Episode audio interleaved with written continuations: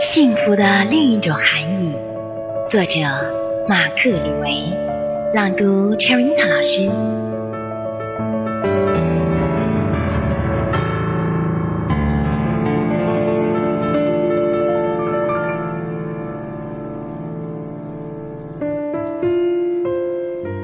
夜幕降临，他依然没有停止阅读，独自坐在自己那间单间公寓的餐桌前面。